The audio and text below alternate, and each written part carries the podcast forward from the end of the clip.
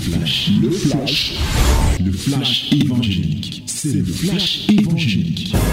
C'est le temps du flash évangélique. Que les divines ondes viennent t'arroser ce matin, mon bien-aimé. Voici le temps de la parole.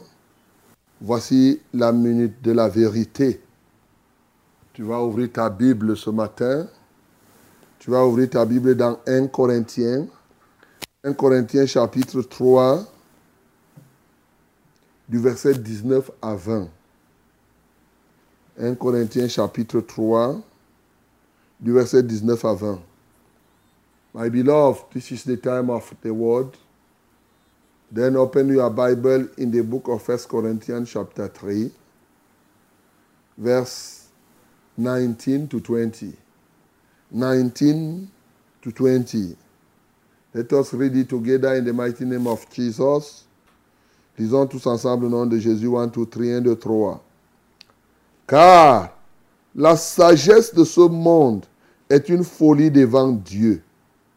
Aussi est-il écrit, il prend les sages dans leur propre ruse.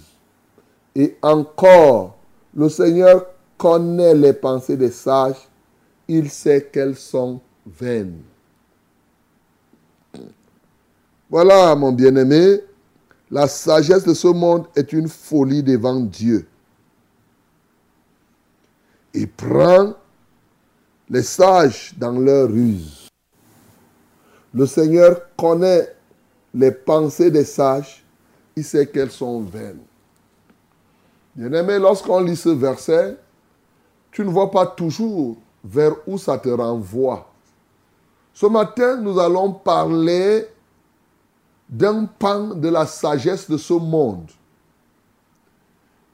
Une partie de la sagesse de ce monde dans laquelle se trouvent plongés ceux qui croient au Seigneur Jésus, y compris même ceux qui servent Dieu, à savoir les remèdes de la pharmacie, le traitement des maladies. Le monde aujourd'hui propose plusieurs solutions lorsque quelqu'un est malade.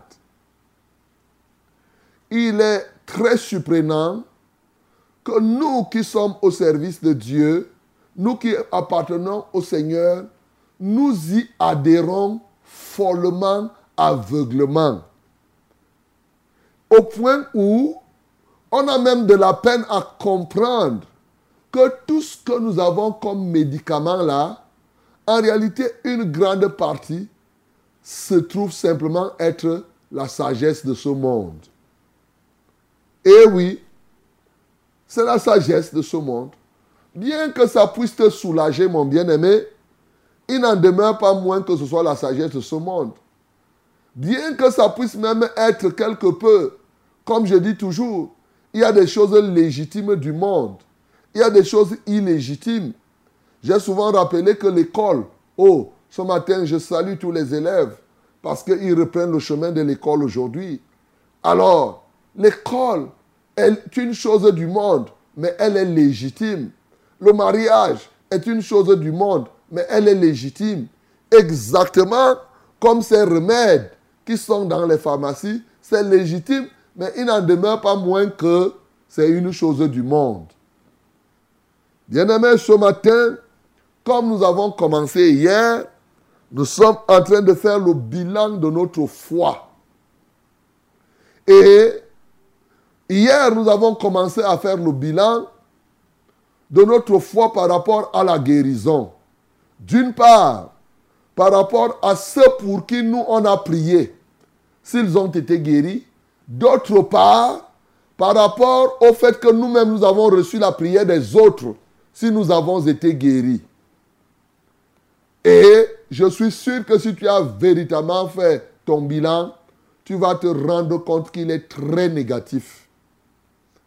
Tu pries pour les gens, peut-être. Il y en a même qui ne prient même pas. Il y en a qui ont prié, ça fait depuis le jour où ils avaient cru, ça fait peut-être des années qu'ils n'ont plus prié. Autre, bon, quand on donne le sujet de prière ici à Fraîche Rosée, et prie, ben, au fond, il prie sans la moindre responsabilité, mais te tenir comme ça là et prier, prier pour un malade jusqu'à ce qu'il est guéri, souviens-toi. Et soit, combien de fois les gens ont prié pour toi et tu n'es pas guéri? Et tu as compris que c'est un problème de foi. Tu as un déficit de foi et nous l'avons illustré à travers le cas de Paul chez Publius et le cas de cette femme qui avait une perte de sang depuis 12 ans. Ce matin, nous voulons faire le rapport entre les enfants de Dieu et les remèdes. Les remèdes qu'on achète à la pharmacie. Les remèdes qu'on achète là partout, partout, partout. C'est ça. Toi-même, tu veux faire le bilan. Lorsqu'on regarde, on se rend compte que même les enfants de Dieu aujourd'hui sont comme s'ils étaient attachés au remède. Ils tombent malades comme tous les autres, comme le commun des mortels. Les épidémies les touchent comme tout le monde. Les maladies les atteignent comme tout le monde. Au point où on est en droit de se demander, est-ce que c'est la Bible qui dit qui est fausse ou bien c'est comment? Qu'est-ce qui ne va pas? Les enfants de Dieu sont de plus en plus les plus gros clients des pharmacies. Bien-aimé, je peux d'ores et déjà te dire que ce n'est pas normal que ce soit comme ça. La Bible ne nous présente pas ce modèle. C'est un modèle qui est dans cette époque, dans cette génération. Mais plus grave, il y a plein d'enfants de Dieu pour qui on prie et ils ne trouvent pas la guérison. Ils sont nombreux comme ça là. Les églises sont définies comme la piscine de Bethsaïda. Je rappelle que cette piscine de Bethsaïda dans Jean chapitre 5, elle s'est constituée avant l'arrivée de Jésus. Or, souvent, les gens ne comprennent pas. Cette piscine a été avant l'arrivée de Jésus, mais surtout, elle a persisté jusqu'à la mort. Depuis la mort et la résurrection de Jésus, on t'a encore parlé de cette piscine. Ça n'existe plus. Pour nous, enfants de Dieu, ça dit piscine de Bethsaida, ça dit qu'un regroupement des malades, des malades, des malades, et quand l'ange tombe une fois, ça dit la guérison se fait une fois peut-être, je ne sais pas, c'est comme c'était un fait de hasard. Ça tombe comme ça, bon, on peut dire que quelqu'un est guéri. Et tu trouves là des gens 38 ans de maladie. Ils sont là. Ils sont là. Il faut attendre qu'un ange passe par hasard. Bien-aimé, dans la nouvelle alliance, ce n'est plus un modèle qui est conforme. Vous ne trouvez pas ce genre de choses dans les actes des apôtres, ni dans les, les épîtres. Il n'y a pas ça. Donc, bien-aimé, nous devons bien comprendre la dynamique de la nouvelle alliance, la dynamique dans laquelle nous sommes dans la parole. La réalité, c'est que la Bible nous offre un grand champ de vie sans être malade. Le plan de Dieu pour toi, ce n'est même pas que tu sois malade et qu'il te guérisse. Pour celui qui est enfant de Dieu, dans le plan de Dieu, la règle, c'est ne pas être malade. Et c'est exceptionnellement que tu peux tomber malade. Et alors, quand exceptionnellement tu tombes malade, il te guérit. Est-ce que tu comprends ça? Mais ce n'est pas le cas aujourd'hui. Tu es malade, tu es malade, tu es malade, tu es malade. Tout ce qui arrive aux païens t'arrive. En quoi es-tu donc un enfant de Dieu? Bien-aimé, dans la parole de Dieu, nous avons trouvé des cas. Des gens qui ont été malades. Mais je vais te dire, c'est des exceptions qui confirment la règle. Par exemple, au, au niveau des apôtres, vous avez vu là où on t'a dit que Pierre était malade. Jean, Jacques, les apôtres étaient malades. Rare. La Bible parle d'un cas comme Paul. Il avait une écharde. Trois fois il a prié, le Seigneur a donné la réponse, ma grâce te suffit. Et c'était pour qu'il ne soit pas enflé d'orgueil. Dieu lui a dit, pourquoi il a laissé malade? Toi, Dieu t'a déjà dit pourquoi il t'a laissé malade depuis des années. Nous avons ce cas. Je vais te citer les quelques cas qu'on trouve dans la, dans, dans, dans, dans, les, dans, dans la nouvelle alliance. Je préfère dire ça ici. À côté de Paul, par exemple, nous avons un cas comme Épaphrodite ou Épiphras. La Bible dit, ça c'est Philippiens chapitre 2. Paul rend témoignage qu'il était trop malade. Mais qu'est-ce qui s'est passé? Dieu l'a guéri. Il était malade au point où il voulait mourir. Dieu l'a guéri, mais sa maladie était venue d'où? La Bible dit que cette maladie est venue du fait qu'il a exposé sa vie pour Jésus. Et c'est parce qu'il était en train d'exposer sa vie pour Jésus qu'il est tombé gravement malade. Mais l'apôtre Paul rend témoignage. Épaphrodite était un compagnon d'œuvre, c'est-à-dire un serviteur de Dieu, un compagnon de combat de Paul. Il a été malade et il était guéri. Voilà un cas. Il n'est pas resté définitivement malade. L'autre troisième cas que j'ai vu aussi dans la Bible, c'est dans 2 Timothée, chapitre 4 au verset 20. Le cas de Trophine. Souvenez-vous quand on lisait les actes des apôtres, par exemple, à Éphèse, il y a quelqu'un qui avait cru. Ceux qui avaient accompagné l'apôtre Paul dans Actes chapitre 20, il y avait parmi eux Gaius et tout ce qu'on cite. Il y avait quelqu'un qui était là, Trophine. C'était un grec. Il avait il accompagnait Paul et un jour, lui, il est tombé malade. Le seul cas que je vois que l'apôtre Paul dit dans 2 Timothée 4, le verset 20, il dit J'ai laissé Trophine malade à Milet. Souvenez-vous, Milet, c'est là où Paul a envoyé des gens aller appeler les anciens à Éphèse pour en faire une rencontre. Donc, voilà un cas, effectivement, où bien que Paul était Paul, ce cas-là, il a laissé étant malade.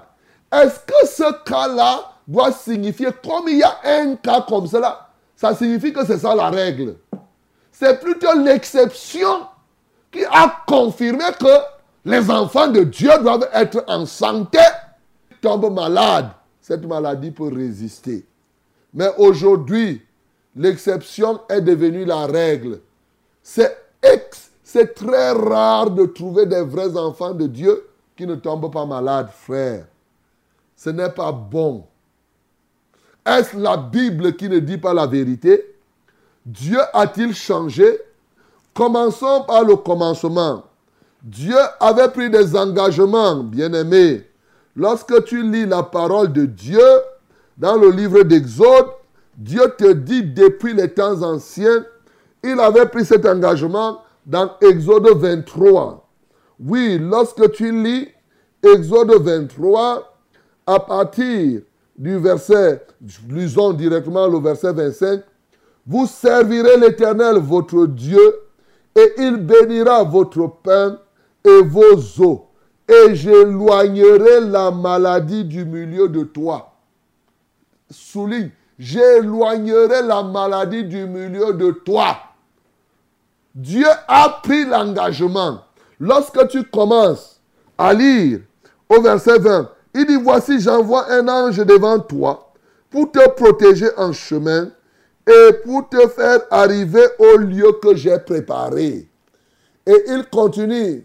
Il dit, tiens-toi sur tes gardes, ainsi de suite, ainsi de suite, en sa présence, et écoute sa voix. Ne lui résiste point parce qu'il ne pardonnera pas vos péchés, car mon nom est sur lui.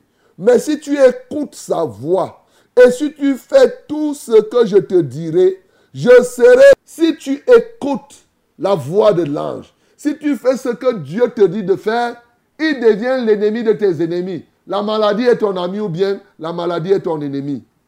Dieu a pris l'engagement et c'est à la suite qu'il prend la conclusion que vous servirez l'Éternel. Là, il s'est adressé au peuple.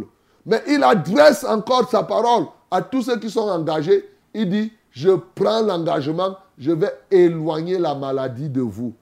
D'où vient-il qu'aujourd'hui, la maladie soit le dada de tous les jours? D'où vient-il que ce soit comme ça là? Et lorsqu'on pousse loin, ce matin, on a lu dans le psaume 91, je me permets de relire un psaume qu'on connaît. Il dit, celui qui demeure à, l'abri du Très-Haut repose à l'ombre du Tout-Puissant. Je m'en vais droit au but. Il dit, tu ne craindras ni les terreurs de la nuit, ni la flèche qui vole de jour, ni la peste qui marche dans les ténèbres, ni la contagion qui frappe en plein midi. Tu vois, les contagions, c'est-à-dire les épidémies et autres. Il dit non, tu ne dois pas craindre. Pourquoi? Parce qu'il dit que mille tombent à ton côté et dix mille à ta droite, tu ne seras pas atteint. Souligne. Chez toi, c'est écrit que tu seras atteint. Mais ici, la Bible dit, tu ne, ce n'est pas écrit dans ta Bible comme ça, mais dans ton cœur. C'est comme si toi, tu seras atteint. Et la Bible dit que quand mille tombent à tes côtés, que dix mille tombent à ta droite, toi, si tu dis que tu es enfant de Dieu, tu ne seras pas atteint. Tu ne seras pas atteint. Tu ne seras pas atteint. Mais comment tous les jours tu es alors atteint? Il dit, de tes yeux seulement, tu regarderas et tu verras la rétribution des méchants. La maladie est prévue pour les méchants.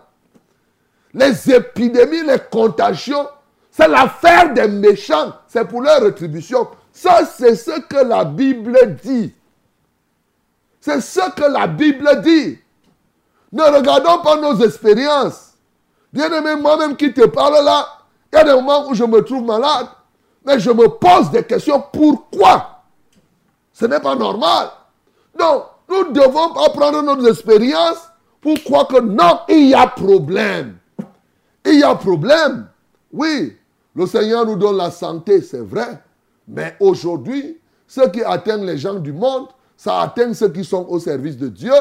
Les gens ont les diabètes, les gens ont les rhumes, ils ont les toux, ils ont le mal, du, le des poumons, ils ont les prostates, ils ont ceci. Mais comment vous êtes les enfants de Dieu? Et nous sommes les enfants de Dieu et toutes ces choses nous arrivent et on reste tranquille. Bien-aimé, le Seigneur a voulu que cette fois-ci, qu'on s'attaque à ce problème sérieux pour comprendre pourquoi cela se produit. Quand Dieu parle ici, j'éloignerai la maladie de toi. Quand il dit que tu ne seras pas atteint, même en cas d'épidémie, ça veut dire que Dieu a prévu, au-delà du système immunitaire, c'est-à-dire du système de protection naturelle de l'homme, à partir des globules blancs, les anticorps qui sont en nous, Dieu a prévu un autre mécanisme pour ceux-là qui lui appartiennent, afin qu'ils soient sous sa haute protection. C'est ça, il y a un mécanisme que Dieu a prévu. Malheureusement, oui, plusieurs parmi nous n'avons pas accédé à ce mécanisme. C'est pourquoi nous sommes devenus comme les vulgaires hommes. Nous sommes devenus comme les autres bien-aimés. Et c'est ce qui doit changer. Tu fais ton bilan ce matin. Les gens, c'est la pharmacie, ils sont malades, ils sont remplis, ils dépensent leur argent. Et plus important, ils payent la dîme. Et la Bible dit que je menacerai celui qui te menacera. Je vais dévorer ceux qui te dévorent. Tu fais tout ça, mais tu es toujours malade. Et des maladies dont les autres souffrent. Quel est donc le mécanisme Comment faire pour ne pas tomber malade, mon bien-aimé? Pour que désormais tu sois en santé totale. Comme il a dit, je veux que tu prospères. Que tu sois en santé. Comme prospère l'état de ton âme. C'est ça, mon bien-aimé, la volonté de Dieu. Écoute bien. La maladie doit être exceptionnelle. La maladie ne doit pas être la règle. Quand Dieu te donne le salut, le salut vient avec un système immunitaire. Et ce système immunitaire est détruit par quelque chose. Par le péché, premièrement, comme on a compris, il a dit que si tu fais ce que je te dis de faire. Mais l'un des plus... Pourquoi même les gens pêchent? Quel est le problème? Le grand problème, c'est que nous qui croyons, nous qui sommes enfants de Dieu, nous avons abandonné le plus grand ingrédient de notre humilité au-delà de l'homme, de notre humilité céleste. Bien-aimé, écoute bien. le plus grand élément de notre immunité, c'est la foi. Tu as compris? C'est le doute qui te fait tomber malade chaque fois. Écoute très bien. Je ne dis pas seulement que le doute t'empêche d'être... Le doute te fait tomber malade. Le doute t'empêche d'être guéri. C'est ça la manifestation du doute au quotidien. C'est l'absence de foi. J'illustre ça par la parole de Dieu. La Bible dit dans 1 Pierre, chapitre 5, du verset 8 au verset 9, tenez, il dit veillez, soyez sobre, veillez. Votre adversaire, le diable, rôde comme un lion rugissant, cherchant qui il doit dévorer. Comment le diable rôde? C'est l'ensemble des maladies, des démons, toutes ces choses-là qui tournent autour de nous. C'est il cherche dans quel corps entrer. Il veut, la maladie doit être là. Il cherche les gens, les gens. Mais quel est le secret que la Bible nous a donné pour que la maladie n'entre pas? Il dit quoi? Résistez-lui comment? Par une foi ferme. Alléluia. La foi donc nous permet d'empêcher le diable d'entrer dans nos cœurs, d'empêcher à la maladie de séjourner et de demeurer en nous. Le bouclier de la foi. La Bible nous parle dans Ephésiens chapitre 6 que nous devons avoir. Revêtez-vous du bouclier. Le bouclier, c'est quoi? C'est le gilet pare-balles que nous avons. Quand tu as la foi en toi, il dit afin d'éteindre tous les traits enflammés de l'ennemi. Les, les, traits enflammés, traits là, c'est les flèches. Quand on t'envoie une flèche, la maladie est une flèche. Les microbes sont des flèches. Les démons sont des flèches. Quand tu es revêtu du gilet de Dieu, de ce bouclier de la foi, l'ennemi va envoyer la flèche. La flèche va cogner le bouclier et la flèche va repartir encore chez l'adversaire. Bien-aimé, je veux te dire ce matin c'est le doute qui te fait tomber malade. C'est la foi qui est l'ingrédient supplémentaire. L'ingrédient qui nous permet de jouir. C'est la foi qui est notre particularité. Quand tu as la foi, tu as non seulement les anticorps naturels que tout le monde a, mais la foi est un anti-maladie plus que tout autre anticorps. C'est ça qui va te protéger. C'est ça le vrai vaccin. Ce matin, je veux te vacciner du vaccin de la foi. Ce vaccin-là résiste à toutes sortes de maladies. C'est ça le vrai vaccin. Ce n'est pas autre chose. Mais parce que les gens doutent, c'est parce que les gens n'ont pas la foi qu'ils n'ont pas le vaccin de Dieu lui-même. Maintenant, il te reste ce petit vaccin que nous prenons à gauche et à droite, alors que le vrai vaccin de Dieu est disponible. Ce matin, tu dois être vacciné du vaccin de Dieu, c'est-à-dire une nouvelle dimension de la foi qui empêche aux microbes d'entrer au-dedans de toi, une nouvelle dimension de la foi qui, empêche aux démons de te saisir, mon bien-aimé. Voilà pourquoi Jésus-Christ est mort. Il est ressuscité afin que quiconque a la foi en lui soit effectivement vacciné et qu'il puisse vivre étant en santé et qu'effectivement la maladie devienne exceptionnelle, la maladie devienne plutôt une exception, un mais qu'en règle générale, qu'il vive en santé. Que le nom du Seigneur Jésus-Christ soit glorifié. C'était le flash, le flash évangélique. C'était le flash évangélique.